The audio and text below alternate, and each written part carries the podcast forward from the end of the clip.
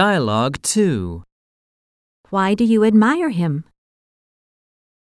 He gave the world many useful devices. Exercises.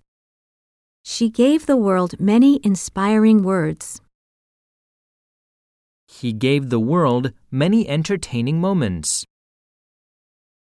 More expressions. Her actions have helped the world's poorest people. He never gave up on his dream. His music has inspired millions of people.